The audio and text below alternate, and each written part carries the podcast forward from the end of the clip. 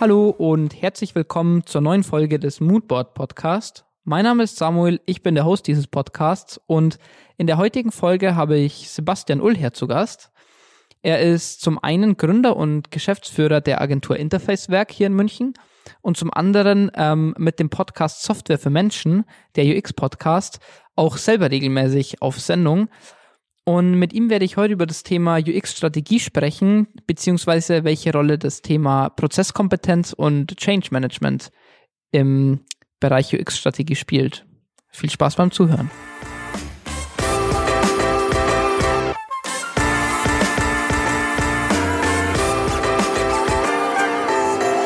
Herzlich willkommen, Sebastian, dass du, dass du ähm, heute mit dabei bist. Wir haben ja ich bin, wir haben letzte Woche drüber gesprochen und dann äh, diese Woche sehr spontan beziehungsweise sehr zeitnah dann die Aufnahme gleich gleich äh, hinterher ähm, geplant, was ich immer, wo ich immer ein Freund davon bin. Ähm, ich habe es gerade vorhin schon im, im Intro gesagt, wir, wir sprechen ja heute über das Thema UX-Strategie.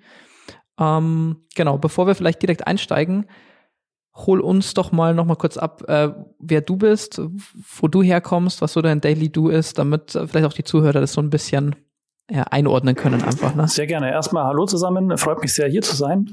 Und ähm, genau, also mein Name ist äh, Sebastian Ullher. Ich habe äh, vor sieben Jahren eine Firma gegründet, die damals erstmal UX-Design und UI-Design und ähm, Frontend-Entwicklung im Vordergrund hatte und habe über die Jahre gemerkt, wie wichtig das ist, das Thema UX eben nicht nur aus der auf dem Doing rauszusehen ähm, und aus dem, wir machen jetzt ähm, ein konkretes äh, Produkt, geben dem den letzten Schliff oder machen da die Usability besser, ähm, sondern UX viel strategischer zu sehen und ähm, damit eben ein ganzes Produkt stärker auf die Nutzerbedürfnisse auszurichten. Und das ist das, was mich jetzt ganz stark beschäftigt. Ähm, jetzt, wo ich nicht mehr so stark also stärker im Management eben bin, weil ich meine Firma mit 16 Leuten ähm, irgendwie geregelt kriegen muss, dass das alles ähm, gut läuft und ähm, komme jetzt in Projekte vor allem auf der strategischen Ebene eben rein, um zu sehen, ähm, wie bringen wir jetzt wirklich ähm, das Produkt, die Dienstleistung unserer Kunden voran und das ist auch das, was mir sehr viel Spaß macht, da ähm, die, die, die Brillen, die Brille aufzunehmen, das Produktstrategen und das eben zu verbinden mit der Nutzerperspektive. Okay, das ist, ähm, ja, ich, ich, ich äh, genau, eure Agentur oder deine Agentur heißt ja ähm, Interfacewerk, ne? Ähm, und genau, wie du schon gesagt hast, äh, passt da sehr, deswegen auch das Thema UX äh, Strategy, wo wir heute so ein bisschen drauf eingehen wollen, ähm, weil das ja, sag ich mal jetzt auch aus deiner Perspektive so äh, gesamtunternehmerisch oder sag ich mal auf Gesamt auf ein Produkt bezogen ist, ein bisschen der, der größere Hebel vielleicht auch, statt sich wirklich nur auf ein ähm, Produkt zu, zu oder auf, auf einen Teil eines Produkts zu konzentrieren. Ähm, das, die Folge ist vielleicht auch ein bisschen ähm, angeknüpft an, an ähm, Folge 14, wenn mich nicht alles täuscht. Äh, da hatte ich mit dem Markus Kuchnier über das Thema Service Design gesprochen. Ähm, und mir so ein bisschen vorgenommen, diese, mit, diesen, mit diesen ganzen Begrifflichkeiten so ein bisschen aufzuräumen. Deswegen äh, fände ich es, glaube ich, ganz, ganz gut einzusteigen, ähm, Definition finde ich immer ein bisschen ein schwieriges Wort, aber das, das Wort UX-Strategie auch einfach mal so ein bisschen aufzudröseln ähm, und vielleicht zu gucken, okay, was ist das eigentlich? Beziehungsweise, ähm, wo liegt vielleicht der Unterschied zum, zum Thema Service Design oder ist es vielleicht auch einfach nur ein Synonym?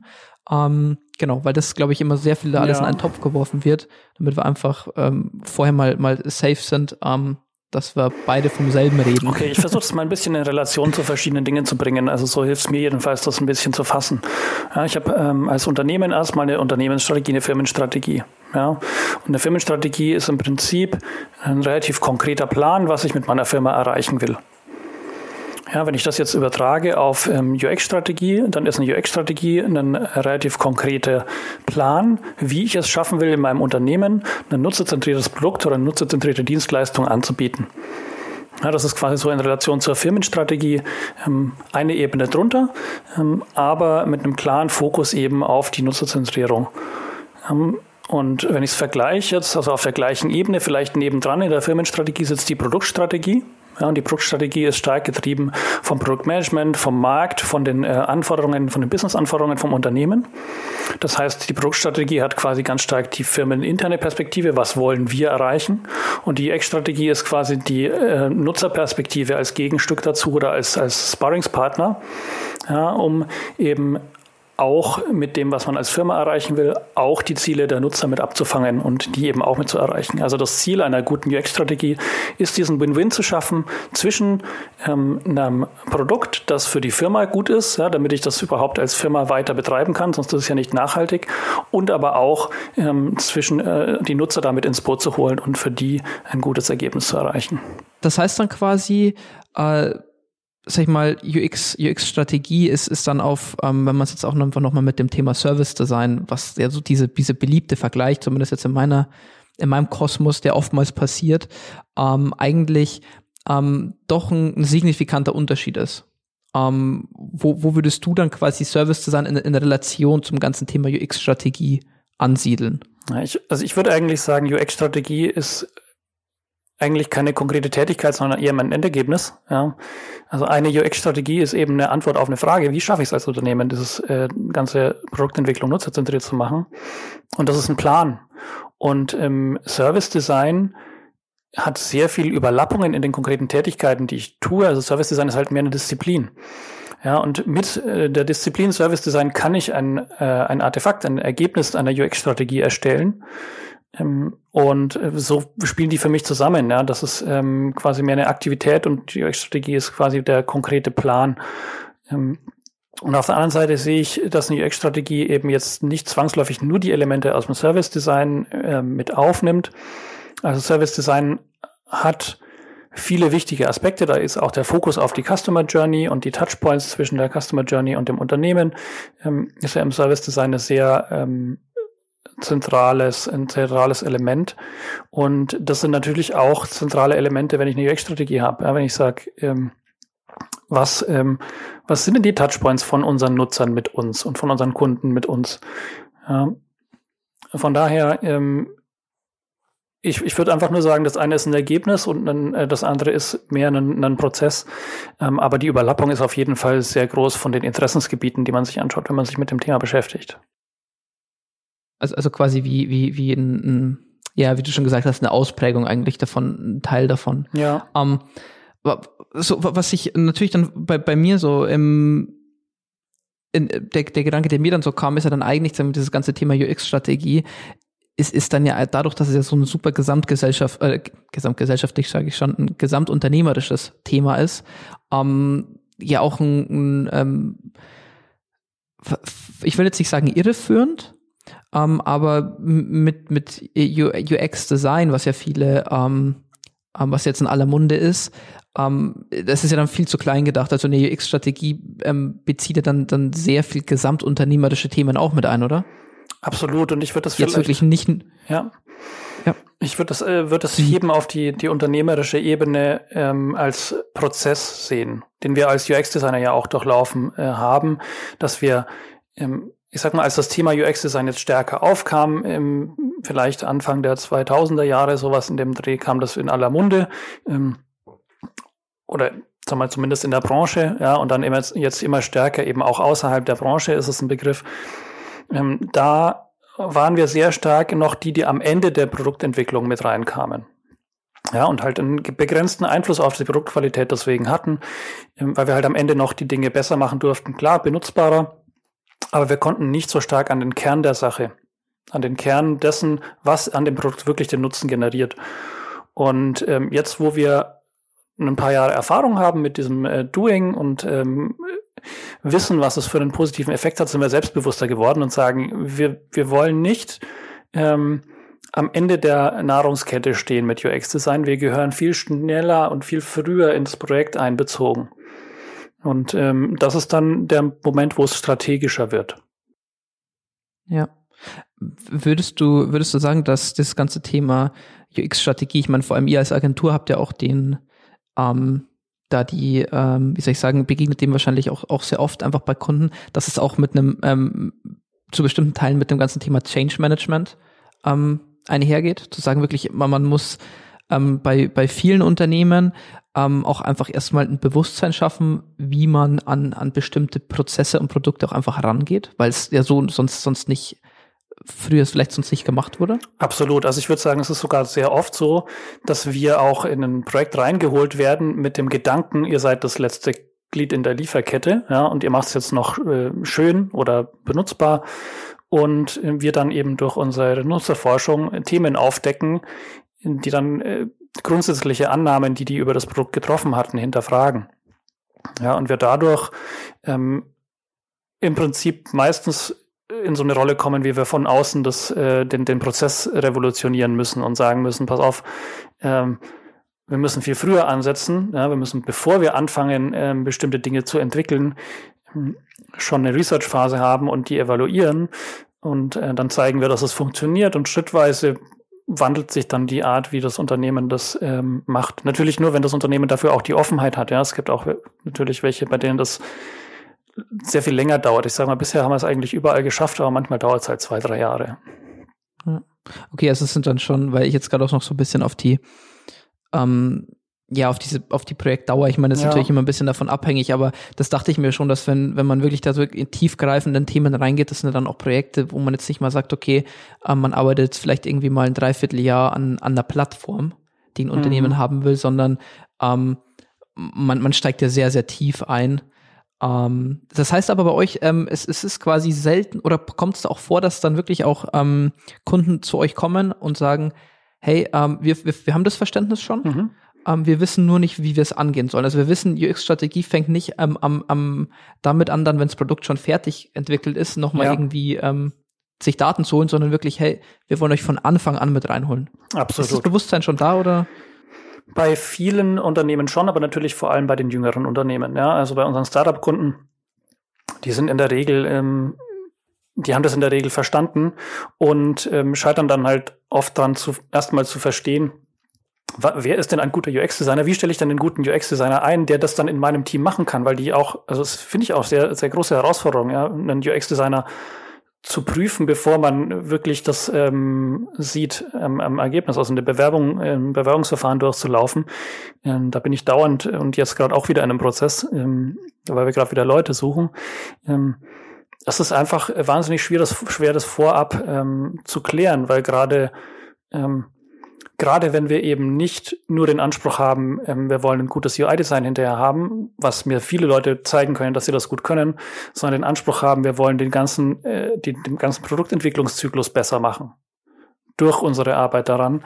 Ähm, da ist es wirklich nicht so einfach, die richtigen Leute zu finden. Das, dafür gibt es unsere Disziplin auch noch nicht so lang. Ja. Das, ja, das stimmt, das, das, das kann ich mir gut vorstellen, weil du ja quasi dir jemand mit ins Boot holen willst, ähm, für genau das Thema, was es ja, was jetzt ja noch nicht definiert ist, sondern ja. dass genau die Person, die du ins Boot holen möchtest, definieren, äh, definieren wird dann am Ende des Tages. Aber somit wird es wahrscheinlich auch einfach schwierig, die Anforderungen heranzuholen, weil man weiß vielleicht noch gar nicht, okay, ähm, in, in, in welcher Form werden wir dann unseren Service vielleicht anbieten oder werden wir den Service überhaupt so mhm. anbieten, wie wir ihn uns jetzt gerade ähm, vorstellen. Äh, stimmt, das ist, ist, das, das stelle ich mir sehr ähm, sehr schwierig vor. Ich muss auch ehrlich gestehen, ich meine, wir sind ja in dem Bereich unterwegs, aber so im Startup-Bereich sind wir nicht, nicht, nicht so tief drin, auch mit, mit den Recruitment-Themen. Ähm, ich glaube, das ist auch einfach das Setup nochmal ein ganz anderes als jetzt bei größeren Agenturen oder bei größeren Unternehmen, ähm, wo ihr einfach schon ja oftmals viel vom Produkt und von der Marktpositionierung einfach schon steht. Ob das jetzt immer perfekt ist, ist eine andere Frage, aber ähm, man hat, man hat diese, diese Spiel, diese, diese Spielwiese nicht mehr, ne? wie bei einem, wie bei einem Startup. Ja, wobei, da habe ich auch schon sehr überraschende ähm, Erlebnisse gehabt mit größeren Unternehmen, ähm, die eine sehr große Offenheit gezeigt, ähm, gezeigt haben, dann zu sagen, okay, ja, wenn wir, wenn wir sehen, wie gut das funktioniert mit dem Prototyping, ähm, dann ähm, gestatten wir euch auch, das ähm, jetzt nochmal der Ebene oder für ein anderes Produkt nochmal sehr viel früher im Prozess zu machen. Aber es kommt ah, halt, okay, dass man, äh, ja. Es kommt halt immer darauf an, wo das Unternehmen gerade steht ähm, und wie das Unternehmen auch ähm, bezüglich der eigenen ähm, UX, bezüglich des eigenen UX-Reifegrads quasi schon steht. Also wo, wo sind die? Ja, sind die noch ganz am Anfang, dass sie sagen, äh, diese doofen Designer reden uns immer dazwischen? Ähm, Oder ähm, haben die schon äh, zumindest mal ein dediziertes äh, Budget dafür und einen Plan, wie sie es machen? Oder haben sie sogar schon angefangen, das in die Entwicklungsprozesse zu integrieren? Oder dann auf den höchsten Leveln, ähm, also ich rede jetzt gerade über die, die UX Maturity Levels, die es auch bei der Nielsen Norman Group äh, nachzulesen gibt zum Beispiel. Ähm, und auf den höchsten Leveln ist es ja dann so, dass wirklich die äh, Geschäftsführung ähm, Geschäftsentscheidungen auch ähm, basierend auf Erkenntnissen ähm, der ähm, Nutzerforschung mit, mit trifft, ja, weil es einfach so ein integrierter Gesamtprozess und äh, Gesamtstrategie ist. Ja, das ist, wenn, wenn man es wenn man's mal so ausformuliert, ähm, ist es eigentlich Wahnsinn, dass, dass dieses Thema, also weil es, es ist ja wirklich maß, es ist, es ist ja wirklich maßgeblich beitragend zum, zum Erfolg eines Unternehmens ja. und dass dieses Thema ist so, so brutal jung ist. Also man muss ja dann eigentlich rückwirkend denken, ich, es, es gab ja davor in dem Sinne keine, keine ähm, eigene Disziplin oder Department oder Strategie, die sich nur damit beschäftigt hat, hey, was denken eigentlich die Leute, die am Ende unser Produkt benutzen? ähm, darüber. Mhm. Genau, also, wobei das natürlich nur ein Aspekt ist, aber natürlich ein wichtiger. Ich würde mal sagen, ich glaube, ähm, dass viele gerade von den erfolgreicheren ähm, Unternehmen vielleicht intuitiv schon so eine Art UX-Strategie hatten. Ja, also die hatten, die hatten einfach schon Wege, ähm, sicherzustellen, dass das, was sie tun, nicht an den Nutzern vorbeigeht. Ja, das kann sein, dass die eine sehr aktive ähm, Support-Abteilung haben, die das, ähm, die da sehr nah am Puls der Nutzer war und ähm, das sehr gut in die Entwicklung weitergetragen konnte. Ja, wenn es davon einen guten Prozess gibt, ist es schon mal auf jeden Fall ein Indikator, ähm, dass ich strategisch nicht komplett daneben liege. Ja, stimmt. Das ist ähm, ja wahrscheinlich, ähm, aber es, es, es gab es halt in diesem, ich will es nicht standardisiert nennen, aber aber doch auf irgendeine Art und Weise ähm, wirklich so sagen, ach mhm. ja, stimmt, dies, diesen Part, das läuft nicht so mit, schlängelt sich nicht so durch, ähm, äh, sondern es gibt wirklich einen Teil, der sich, der sich nur damit beschäftigt. Ähm, aber wo ich noch mal kurz einhaken wollte vorhin, ähm, als es um das ganze Thema, wo wir beim Thema Startup waren, mhm. ähm, beziehungsweise Einstellung äh, jetzt von, von, von Leuten, vielleicht die man mit dazu holt, ähm, was mir noch der Gedanke gekommen ist, am, am Ende des Tages holt man sich ja dann nicht nur jemanden mit rein, der ähm, aus, aus User Experience Design Sicht oder, oder äh, die, das, die Skills hat oder das, die Methodenkompetenz mitbringt, sondern es ist ja dann eigentlich auch Prozessmanagement, oder? Absolut. Und deswegen ja auch der große, die große Überlappung zum Service Design, weil Service Design ist, denke ich, eine große Komponente von Service Design ist ja Prozesse, äh, Prozesse optimieren, neu aufzusetzen. Und ähm, so ist es auch, wenn ich eine UX-Strategie habe, weil wenn ich, wenn ich sage, okay, wie machen wir es denn konkret, äh, nutzerzentriert äh, Produkte zu entwickeln, dann lande ich ja sofort beim Entwicklungsprozess. Ja, dann lande ich sofort bei der Frage, wer trifft eigentlich unsere Entscheidungen über das Produkt? Wer trifft die Entscheidung, welches Feature reinkommt, welches nicht? Ähm, wer trifft die Entscheidung, ähm, auf welche Art wir Qualität sichern? Wie oft was geprüft wird? Ähm, wie oft was vielleicht nach außen evaluiert wird? Wer trifft die Entscheidung, ob Dinge aus dem, äh, aus dem äh, Feedback von Kunden, aus dem Support raus ähm, übernommen werden in die Entwicklung.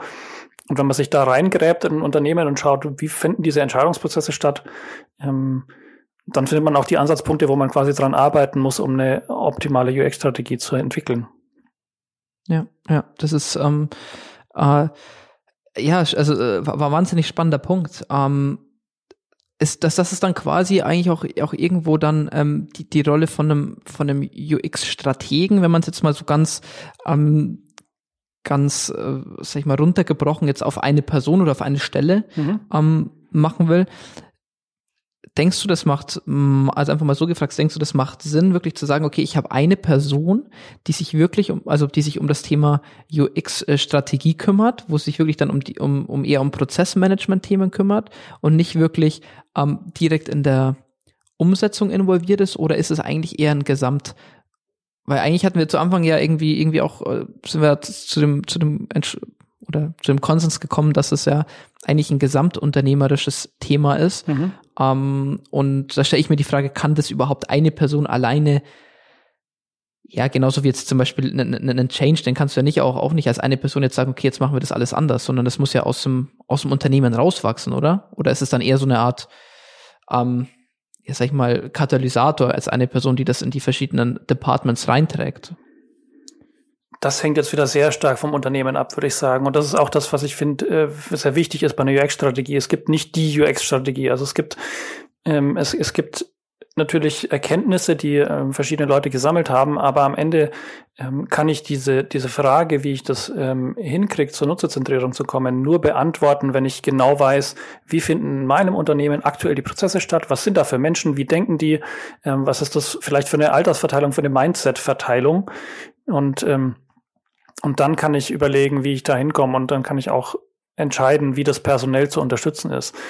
Weil ähm, es gibt viele Unternehmen, die haben äh, Positionen wie Head of UX oder CXO oder ähm, so zentrale Positionen, die auf einer ähm, Geschäftsführungsebene oder ein, ein, zwei Level drunter ähm, eine zentrale Aufgabe haben, ähm, das Thema UX in der ganzen Firma zu steuern. Ja, und natürlich müssen die das am Ende, also das, das Werkzeug, mit dem sie das steuern, ist am Ende New UX-Strategie, ob die es so nennen oder nicht. Ähm, das ist dann am Ende der, der, der Hebel, den sie haben. Und je nach Unternehmen ist das wirklich sehr unterschiedlich. Ja, da kann das sein, dass man aus den Entwicklern, die vorhanden sind, äh, Leute rekrutieren kann, die sich in, in die, die man eher in Richtung UX umschult. Es kann sein, dass man neue Leute reinbringen muss, weil man ganz viele ähm, ganz viele alteingesessene Leute überzeugen muss vielleicht. Ja, dann ist es eher so, ähm, also dann, dann hole ich mir vielleicht lieber mehr Service-Designer, ja, die mehr diese Prozessorientierung haben als äh, reine UX-Designer, die mehr das, äh, die Research-Orientierung vielleicht haben. Ähm, das ist dann sehr, sehr individuell und da gibt es keine Antwort, die für alle funktioniert. Aber das finde ich auch das, was es was es für mich spannend macht, weil ich eben nicht hinkommen kann und sage, ich habe hier eine Standardlösung, ihr, ihr, ich klebe ich, ich kleb euch hier die ISO-Norm drauf, ähm, ähm, weil die ISO-Norm, ich glaube, die hat das gleiche Problem. Es gibt halt keine Standardlösung für nutzerzentrierte Prozesse und wie ich das, wie ich das ähm, in jedem Unternehmen gleich etablieren kann. Ich muss einfach mir Details anschauen. Das ist, ähm, da sprichst du einen echt einen guten Punkt an, weil das ist auch noch so ein Thema, was, was mir mal so über den Weg gelaufen ist. Ähm, diese Norm, ich weiß gar nicht, ich, ich habe sie gar nicht genau im Kopf. Ähm, genau, das wollte ich sagen. ähm, mir ist es irgendwie über den Weg gelaufen und ähm, da wollte das wollte, da wollte ich nämlich dann auch noch darauf zu sprechen kommen, ähm, was du davon hältst, sowas zu normieren. Du hast es ja gerade schon ein bisschen angesprochen. Es gibt keinen Stempel, wo man sagt, okay, ähm, weiß ich nicht, jetzt jetzt ist alles safe. Ähm, was ich mir aber vorstellen kann, dass es gibt, und ähm, das wäre vielleicht interessant von dir zu hören, ähm, einen Prozess, wie ihr an, an Unternehmen rangeht, ähm, um zu sagen, also angenommen, ihr werdet jetzt irgendwie von, von, einem, von einem Unternehmen ins Boot geholt, ähm, entweder, ja, und die sagen, okay, äh, wir, wir brauchen Unterstützung, wie geht ihr dann daran, ähm, zu sagen, okay, wir bringen dem Kunden dieses Thema UX-Strategie näher, und helfen dann vielleicht sogar, das ins Unternehmen reinzutragen und dieses Bewusstsein zu schaffen in so einem Dreijahres- oder zweieinhalb Jahres-Projekt. Ähm, habt ihr da immer so eine ähm, so, so einen Hebel, wo ihr sagt, okay, es macht immer Sinn, an der Ecke zuerst anzuhebeln, weil man Verstehst du, was ich meine? Weil man dann irgendwie in verschiedene andere Abteilungen reingehen kann? Oder ist es auch immer total ähm, abhängig davon, wo es quasi gerade hakt, in Anführungsstrichen? Ja, also ich würde ich würd so, ich würd so formulieren, ich glaube, es ist in der Regel sinnvoll zu starten, äh, indem man es ausprobiert, weil nur dann kann ich auch wirklich Leute überzeugen, wenn ich quasi ein Leuchtturmprojekt habe. Ja, und das ähm, passt auch sehr gut mit äh, dem, wie viele Unternehmen jetzt denken. Die holen eben einen Dienstleister mit rein, weil sie eine konkrete Herausforderung haben. Da ist ein User Interface, äh, da wissen sie, das ist vielleicht schlechter als die Konkurrenz oder sie, sie merken einfach selber, da funktioniert irgendwas nicht, sie kriegen viele Support-Anfragen oder es gibt irgendeinen Aufhänger, warum man sagt, man beschäftigt sich mit dem Thema. Ja. Und ähm, dann kommen wir halt dazu und sagen, okay, es gibt bestimmte Grundkriterien für unseren Prozess, die wir nicht, also ja, wir, wir können sehr pragmatisch und sehr günstig vorgehen, aber es gibt bestimmte Dinge, die kann man nicht wegdiskutieren. Ja. Wir machen, wir wollen einen äh, Realitätsabgleich immer machen in unseren Prozessen. Ja. Wir müssen sicherstellen, dass wir tatsächlich ähm, Interviews führen, Usability-Tests machen, ähm, Studien durchführen, also Statistiken, irgendwas, ähm, das in diesem Kontext dafür geeignet ist, ähm, einen Realitätsabgleich herzustellen, so dass ich eben nicht ähm, im stillen Kämmerlein irgendwas entwickle, ähm, das dann einfach potenziell ja total an den Nutzerbedürfnissen vorbeigeht. Ja, und wenn wir das etabliert haben und einmal gezeigt haben, wie gut es funktioniert und wie toll das Endergebnis dann auch funktioniert, also das ist ja einfach dann ähm, in der Regel für jeden im Unternehmen zu erkennen. Ja, das neue Produkt funktioniert einfach besser. Da kommen weniger Support-Anfragen, ähm, die Kunden sind zufriedener. Ähm, also wenn wir den Prozess gut machen durften, passiert immer äh, immer ein gutes Endergebnis. Ja, das ist, da ist ein, äh, ich habe dann sehr hohes Vertrauen in den, in den, in den nutzerzentrierten Entwicklungsprozess, weil der immer funktioniert. Ähm, meines Erachtens. Und das gezeigt zu haben, ist dann die Grundlage zu sagen, okay, ähm, was gibt es denn noch für Bereiche im Unternehmen? Was werden da noch für Produkte entwickelt? Ähm, wie kann man denn das äh, vielleicht verankern, dass das jetzt nicht nur in dieser einen Version von diesem einen Produkt einmal durch uns äh, quasi manuell gut gemacht wurde, ähm, sondern ähm, wie kriegen wir das verankert im Unternehmen, dass das jetzt immer gut läuft? Äh, und da, ja, da muss man einfach schauen, was dann möglich ist. Wieder sehr individuell, aber das ist unser Einstiegpunkt und der funktioniert meines Erachtens gut, so einen Leuchtturm zu schaffen.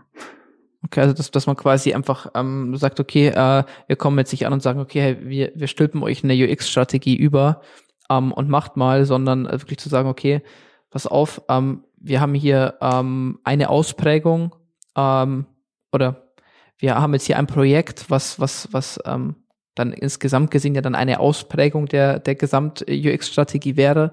Ähm, hier zeigen wir euch mal so und so funktioniert. Am Ende sieht man dann, ähm, es, es funktioniert und dass man dann quasi mit den Best Practices an andere Abteilungen rangeht oder das vielleicht auch automatisch passiert, weil der Rest des Unternehmens sieht, okay, das funktioniert gut und dann quasi so, so, so Klötzchen für Klötzchen ähm, ähm, quasi das Projekt für Projekt und dann auch Abteilung für Abteilung dieses Bewusstsein schafft quasi. Genau, und ich meine, jetzt sind wir ja voll im Bereich Change Management und weit, also ein Stück weit weg vom Bereich UX-Strategie.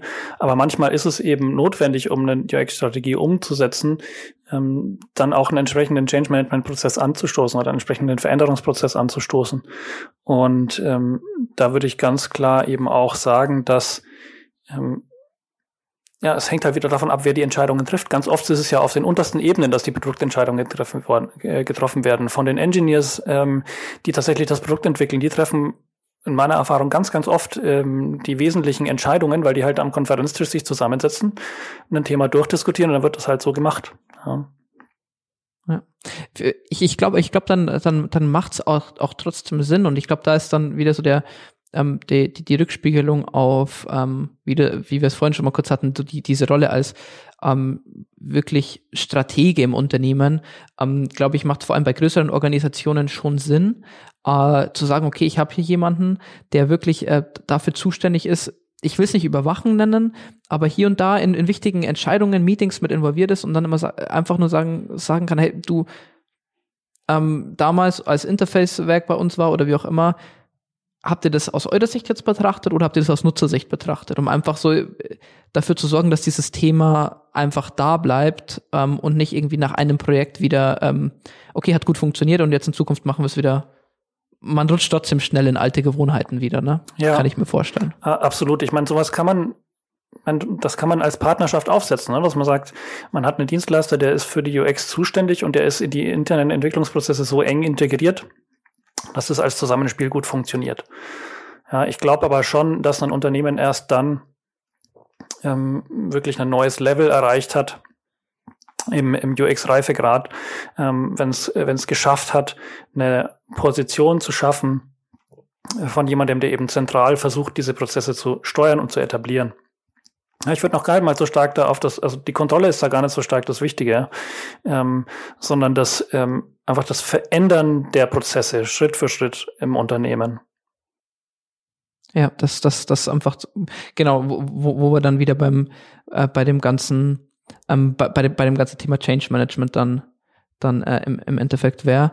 Ähm, um, wir, so, wir hatten am Anfang gesagt, das Thema UX-Strategie, ähm, es ist ein gesamtunternehmerisches Thema. Ähm, was würdest du sagen, ist somit so die, wenn man es sagen kann, ähm, was ist somit die wichtigste Schnittstelle, wenn man jetzt wirklich sagt, okay, ähm, man hat es, man, man, man ähm, arbeitet in den verschiedenen Projekten und, und Departments ähm, schon sehr nutzerzentriert, das ist irgendwo auch angekommen.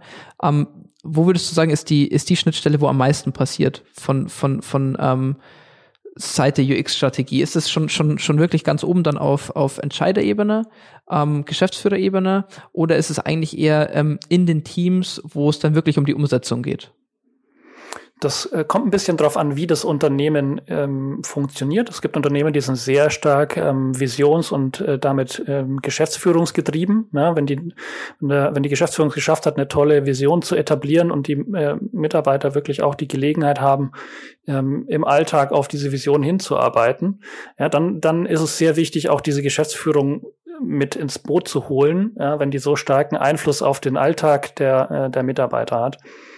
Ähm, dann muss es da zentral verankert werden. Es gibt aber auch Unternehmen, äh, sag ich mal, gerade jetzt je größer die Unternehmen sind, desto schwerer fällt sowas natürlich, ähm, wo ich das Gefühl habe, da, da passiert eigentlich alles Wichtige auf der untersten Ebene bei den Engineers. Ja, ähm, alle anderen nicken bloß noch ab. Ja. Ja. Muss dann wahrscheinlich, okay, ja. Wo, wo, wo, wo man dann quasi so von unten heraus das Thema ja. ähm, angehen muss. Ja, kann, kann um, ähm, beides funktionieren, je nachdem, wie das Unternehmen strukturiert ist. Ja, aber also was ich einen für einen sehr wichtigen Aspekt halte, um vielleicht deine Frage doch ein bisschen zu beantworten, wenigstens, ähm, ist, ähm, ist, dass es praktisch nie funktioniert, wenn ich nicht die, ähm, die Leute, die tatsächlich an den Produkten arbeiten, auch mit abholen kann. Ja, ich muss die die auch mit überzeugen und ich muss denen auch diese neue Perspektive ähm, geben. Ja, dafür gibt's auch viele Methoden, die, denke ich, in der, in der Branche inzwischen üblich geworden sind, dass man eben die Erkenntnisse aus der Nutzerforschung äh, mit den ganzen Entwicklungsteams teilt, dass man die vielleicht bei Usability-Tests zuschauen lässt, ja, dass man ihnen ähm, die Statistiken zeigt, wie die Leute die verschiedenen Features, die neu entwickelt wurden, benutzen und so weiter und so weiter, dass man die einfach in den Prozess und in die ja, in die Erkenntnisgewinnung auch mit einbezieht und ähm, ihnen so eben die Chance gibt, erstens neue Ideen zu entwickeln und zweitens auch zu verstehen, was dieser UX-Designer, wo ich überhaupt nicht weiß, was der eigentlich den ganzen Tag macht, ja, um zu verstehen, was der für einen Einfluss ähm, auf mein Produkt hat. Ja, ja, stimmt, weil ähm, am, am, am Ende des Tages äh, klar, wenn, wenn, wenn von ganz oben dann kommt, okay, wir lass es, wir werden das jetzt in Zukunft so und so machen, muss natürlich auch damit das ganze Unternehmen an einem Strang zieht, das Verständnis da sein. Klar, das ähm, jetzt, wo du es erklärt hast, ist es äh, scheint es offensichtlich für mich. Ähm, aber auf der anderen Seite glaube ich, dass es auch, sag ich mal, der Teil des Unternehmens ist, wo man, äh, der, der auch am leichtesten zugänglich ist, muss man, so könnte ich mir vorstellen, muss man fairerweise sagen, weil man da natürlich, wie wir es vorhin schon gesagt haben, den Hebel hat, ähm, reinzugehen, um sagen zu können, okay, lass uns gemeinsam ein Pilotprojekt machen, lass uns ein Leuchtturmprojekt machen. Ähm, wenn es funktioniert, dann seht ihr, dass es funktioniert. Wenn es nicht funktioniert, was wahrscheinlich selten bis gar nicht der Fall ist, wenn man wirklich immer nutzerzentriert macht, ähm, dann könnt ihr immer noch äh, so machen, wie ihr wollt. Aber äh, dann direkt bei Management-Ebene einzusteigen ähm, und zu sagen, okay, macht das doch, macht doch mal jetzt eure gesamte Unternehmensstrategie anders, weil wir das so, weil wir das so sagen, ähm, ist dann wahrscheinlich auch einfach der, der weniger smarte Weg oder der weniger einfache und intuitive Weg. Genau, also da müsste, da müsste schon sehr viel Hintergrundwissen bei den entsprechenden Führungspersönlichkeiten da sein, ähm, dass sie dafür eine Offenheit zeigen. Ich glaube, es ist viel einfacher zu zeigen, wenn man an einem konkreten Produkt des Unternehmens schon gezeigt hat, was dieser neue Prozess für Vorteile bietet. Ähm, und dann kann man es auch ausrollen. Äh, ich will nur vielleicht noch eine Warnung anbringen. Also ein Leuchtturmprojekt ist nicht garantiert, dass es funktioniert. Ne, es gibt ja ähm, durchaus je nach Unternehmen unterschiedliche Widerstandsmöglichkeiten. Mal ist es so, dass die Ingenieure sich einfach generell überhaupt nicht reinreden lassen wollen. Ähm, und man dann einfach Schwierigkeiten hat, ähm, auch für dieses eine Projekt schon ähm, tatsächlich was Nutzerzentriertes zu machen. Ähm, mal ist es auch so, dass ähm, dass man als, als, als UXer das Problem schafft, erst, sagen wir mal, wenn man nämlich als UXer nur die Nutzerbedürfnisse ähm, analysiert und dann quasi alles in seinem Prozess nur auf die Nutzerbedürfnisse ausrichtet und dabei nicht beachtet, wo steht das Unternehmen gerade, was können die eigentlich ähm, und ähm, was ist zum Beispiel vielleicht auch die vorherige Version von dem Produkt. Also ich kann mich ja mit einer neuen Version sehr weit davon entfernen, was manchmal gut ist, ähm, manchmal von Unternehmen aber weder logistisch noch fachlich ähm, leistbar ist, noch von der Kundenbasis her leistbar ist, weil die wollen ja auch vielleicht, einen, also gerade jetzt bei B2B-Produkten, was ich häufig habe, ähm, die wollen die neue Version kaufen und nicht alle äh, 2000 Mitarbeiter oder wie auch immer wie viele Leute mit dem, äh, mit dem Produkt arbeiten, dann umschulen müssen. Ja, ja. ja. ja. Ja, stimmt. Und das ist, glaube ich, ähm, weil wir es vorhin beim Thema Schnittstellen hatten. Ich glaube, das ist, ähm, ich glaube, es geht nicht nur um Geschäftsführung und und ähm, die Umsetzung oder dort, wo es umgesetzt wird, sondern ich glaube auch ein Riesenpunkt ist, ähm, wirklich es zu schaffen, ähm, und das hattest du ganz am Anfang ja schon gesagt, ähm, diese Schnittstelle zwischen was ist aus Nutzersicht ähm, sinnvoll und was ist aus Unternehmenssicht sinnvoll, was kann ich umsetzen, was kann ich mir leisten ähm, äh, und so weiter und so fort. Ich glaube, diese Schnittstelle äh, ist, ist maßgeblich dafür, ob es dann am Ende des Tages funktioniert oder nicht funktioniert, weil es müssen beide Seiten zusammenkommen können, damit ähm, damit damit es einfach äh, damit es klappt, ähm, weil nur nutzerzentriert ist zwar ähm, in, in der idealistischen Vorstellung das Beste, aber ähm, vielleicht nicht immer so realitätsnah, wie es wie es Sinn macht, ne? Ja, vor allem, ähm, ich erreiche ja überhaupt nichts für meine Nutzer, wenn ich ein äh, tolles Konzept entwickle, das vielleicht für die Nutzer perfekt wäre, aber es wird nie implementiert. Ja, wenn es nicht implementiert wird, habe ich nichts für die Nutzer erreicht. Ja, deswegen äh, muss ich eben die Geschäftsperspektive mit einbeziehen und diesen Win-Win versuchen zu schaffen, dass es einfach für beide Seiten ähm, das, das Bestmögliche ist oder ein, zumindest ein Weg ist, wo beide Seiten sehr gut damit äh, klarkommen und sehr gut damit fahren. Ähm, weil ich ansonsten einfach nicht, es, es wird einfach nie was mit meinem Ergebnis passieren, wenn ich das vergesse als UX-Designer. Das wird einfach in die Tonne getreten. Ja, ja. Ja, ja, stimmt. Ähm, ich, ich finde auf jeden Fall, dass ihr da sehr, ähm, sehr weit vorn mit dabei seid, weil, ähm, sag ich mal so aus meiner Perspektive sehr viele ähm, auch, sag ich mal, wenn es jetzt bei, bei äh, um UX-Positionen geht, die wirklich rein umsetzend sind, ähm, ich glaube ich, ist diese Prozesskompetenz nicht, nicht so ausschlaggebend, aber ähm, sagen wir mal so, ich habe noch, noch nicht in vielen ähm, ähm, Jobbriefings oder, oder, oder Stellenprofilen, wie auch immer man es nennen will, ähm, wirklich dediziert den Punkt gehabt, vor allem bei leitenden Positionen, dass man sagt, hey, wir suchen jemanden, der auch dieses Thema ähm, tragen kann, weitertragen kann im Unternehmen und auch die Prozesskompetenz ähm, mitbringt, die ja eigentlich key dafür ist, das ähm, wirklich im Unternehmen ähm, langfristig, langfristig zu verankern. Also das ist äh, ja und ähm, dementsprechend sehr ähm, äh, ja, ist sehr, sehr schade eigentlich, aber ich glaube, dass ihr da sehr, das wird schon noch kommen. Ähm, jetzt, jetzt ist das UX-Thema mega am Hype und wenn das dann, glaube ich, sich, sich immer mehr und immer mehr etabliert, glaube ich, wird es dann auch einfach zu einem festen Bestandteil und ähm, damit dann auch, glaube ich, der nötige Raum einfach geschaffen, das, das auch fest in Unternehmen zu etablieren. Ja, also ich, ich denke, das ist der Weg, auf den wir jetzt als Branche eingeschlagen haben, ja, dass sich, ich sag mal, UX-Design emanzipiert ja, und ähm, eben sagt, ich, ich, wir brauchen, wir müssen am Tisch sitzen weiter oben im Unternehmen. Ja, ich habe ähm, ich habe dann eine, eine, eine Metapher dazu, die ich finde äh, sehr gut funktioniert. Ähm, nämlich ist es so, dass so ein Unternehmen, wenn du das Unternehmen vorstellst wie ein großes Schiff, ja, dann hast du irgendwie den Kapitän, das ist der, der CEO, der Geschäftsführer vom Unternehmen und ähm, du hast im Maschinenraum die Engineers. Ja, das passt ganz gut, weil wir zu den meisten Entwicklern ja irgendwie Engineers sagen. Ähm, das ist im Schiff auch so.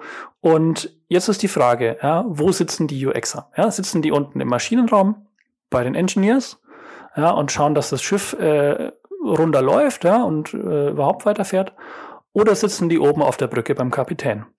Ja, und meines Erachtens ähm, gehört ein UX-Design und eben damit auch dann eine UX-Strategie so zentral verankert, dass die im Prinzip auf diesem Schiff die Rolle von einem Navigator einnimmt. Ja, ein Berater des Kapitäns, ähm, der ähm, sehr nah an, den, an der Realität dran ist, an den Fakten. Also das ist der, Navigator ist der, der die konkrete Route plant. Das ist der, der ähm, die Wetterverhältnisse und die Ver Wetterveränderungen äh, im Blick hat. Ja, und ähm, das ist die, die, die Rolle, die einem, äh, oder die, die im Idealfall ähm, einem Head of UX oder, so, oder sowas in der Richtung eben zufallen sollte. Ähm, als beratende ähm, äh, rechte Hand, sage ich mal, der Geschäftsführung oder der Führungsriege ähm, damit dabei zu sein und eben hel zu helfen, ähm, diese, diese Schwierigkeiten aus ähm, wir wollen jetzt ein Produkt machen, das für den Markt passt und gleichzeitig aber auch eins, das gut ist und nutzerzentriert ist.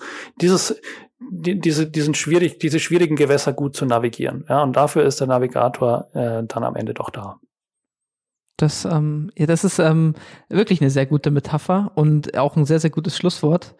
Ähm, ja, finde ich, finde ich großartig. Ähm, und äh, ich fand's auch, ich fand's also ganz allgemein ähm, echt, echt äh, großartig, dass du da warst. Ähm, sehr äh, aufschlussreich auch für mich gewesen. Und äh, ich, ich hoffe für dich auch. Ich hoffe, dir hat es auch Spaß gemacht. Ja, auf jeden Fall. Vielen Dank dir. Ja, vielen, vielen, vielen Dank fürs Zuhören. Und ähm, ja, ich hoffe, es hat euch gefallen. Wir hören uns in der nächsten Folge. Vielen Dank und äh, tschüss.